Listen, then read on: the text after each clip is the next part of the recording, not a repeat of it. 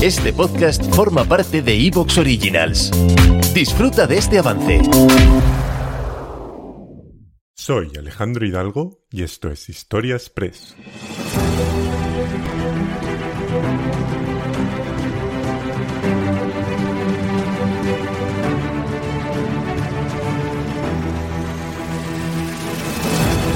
Bienvenidos a un nuevo episodio de Historia Express. Cayo Julio César es uno de esos personajes de la historia que por sus hazañas y su personalidad han trascendido a lo largo del tiempo como un gran mito del pasado. Motivado por una gran ambición, sus facetas como político y como gran militar fueron tan extraordinarias que no solo sirvieron para sembrar las bases del gran imperio romano,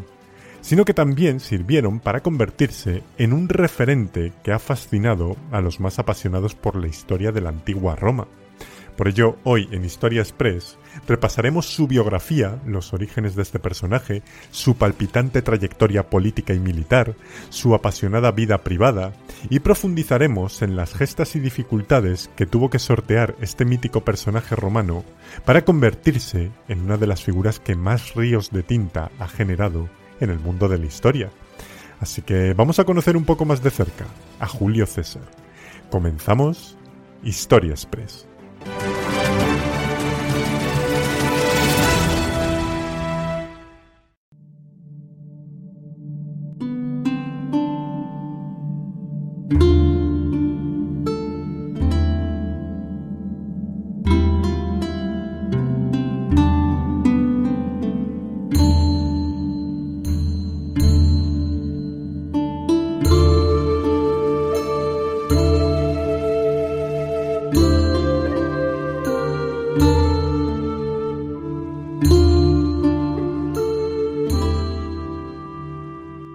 Cayo Julio César nació en el año 100 a.C.,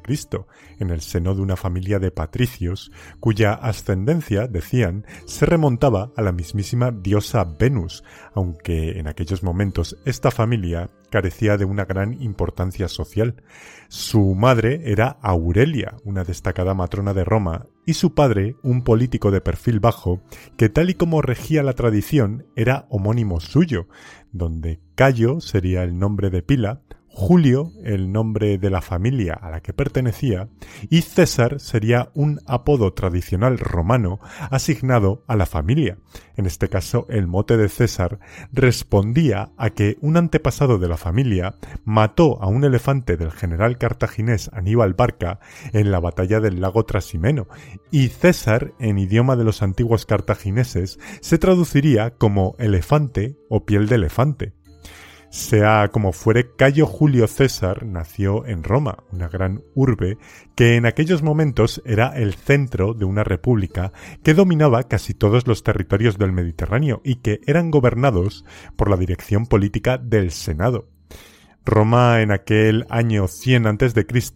era una capital poco ostentosa donde los templos y edificios públicos hechos en madera y ladrillo se apelotonaban en torno a tortuosas y hediondas calles en las que confluía una sociedad muy desigual, donde las capas populares estaban cada vez más arrinconadas por una reducida clase aristocrática que controlaba el poder senatorial, el poder de la República y cuya ambición por aumentar sus privilegios particulares iba cada vez a más. Tanto fue así que el poder estaba tan corrompido en Roma que el sistema de la República se tambaleaba peligrosamente y más debido a la rivalidad por el poder que se alternaba entre los dos partidos políticos de la capital. Por un lado, los conservadores, liderados por Sila, y que estaba formado por grandes propietarios defensores de mantener la República tal y como estaba, para proteger así sus riquezas y su poder. Y por otro lado estaban los populares, que también eran élites adineradas, pero buscaban garantizar su poder reformando la República a base de medidas que favorecieran al pueblo llano para que éstos los sustentaran en el poder.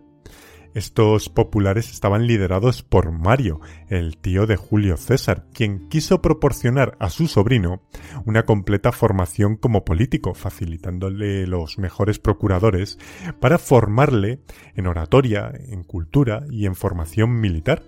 Así pasó su infancia y juventud César, aprendiendo latín, griego, historia, instruyéndose en habilidades marciales como el manejo de la espada, la jabalina, a nadar en las orillas del Tíber, o en aprender a montar a caballo de una manera tan perfecta que era capaz no sólo de gobernar al animal sin ningún tipo de montura, sino que atravesaba el foro de Roma con frecuencia con su equino para demostrar a todos sus habilidades, lo cual ya revelaba desde sus inicios que era un personaje que quería llamar la atención, y así era, porque acaparaba las miradas con su forma de ser y de vestir. Era extremadamente galante, muy elocuente y presumido. Se afeitaba todo el cuerpo y a pesar de su incipiente calvicie se peinaba una hora el pelo hacia adelante para dar su mejor imagen que combinaba además con unas togas anchas para hacerle parecer más corpulento, lo cual levantaba las críticas de los romanos más tradicionales que consideraban aquella forma de vestir demasiado exótica y propia de mujeres aunque los reproches más intensos los recibió César no por la vestimenta, sino porque era demasiado moderado con el vino, algo que era muy extraño entre los ciudadanos más clásicos de Roma.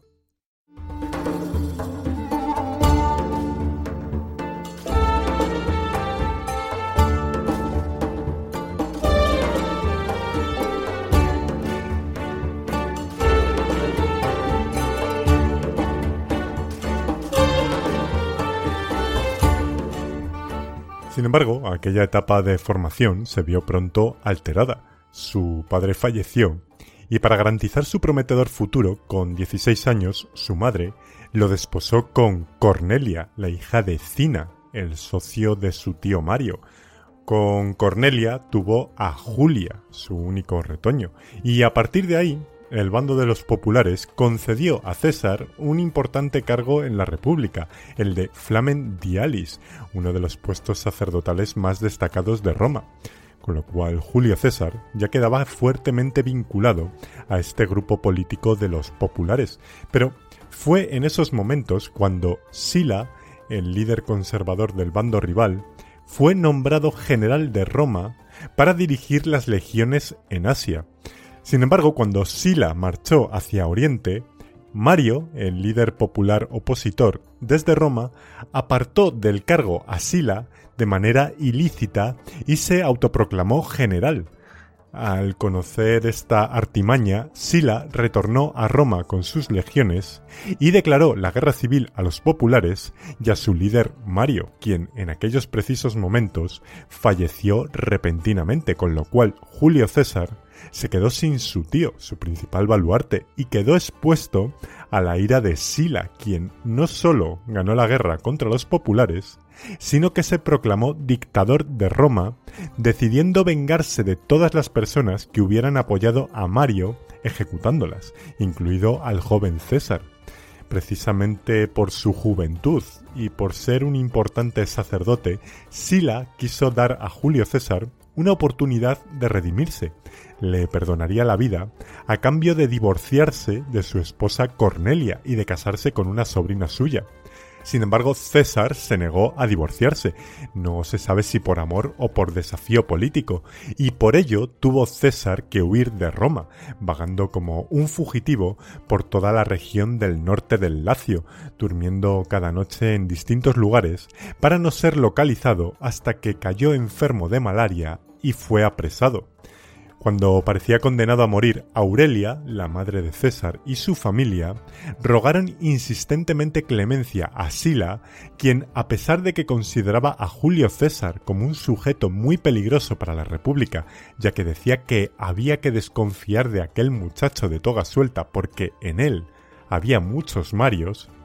pues finalmente Sila cedió y lo indultó a cambio de despojarle de su condición de sacerdote y que se marchara lejos de él durante su dictadura, mandándolo a un reino de Asia situado en el extremo de los dominios romanos, lo mandaría al reino de Bitinia.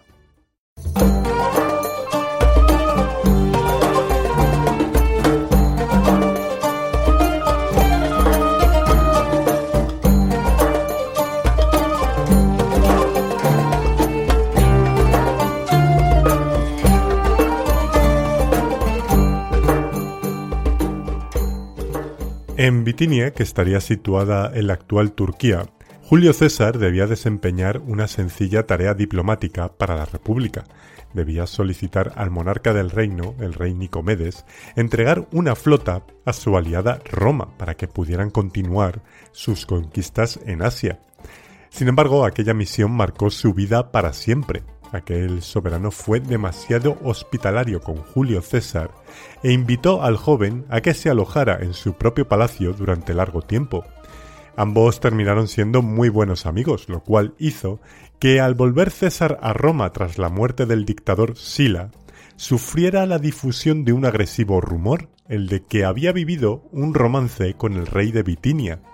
no sabemos si esto fue real o no, pero lo cierto es que esta habladuría fue extendida en Roma por senadores hostiles a César con el objeto de frenar la carrera del joven político, contratando incluso divulgadores profesionales de rumores que cuando no conseguían algún dato privado o íntimo de un personaje, directamente se lo inventaban y lo difundían sin ningún tipo de problema.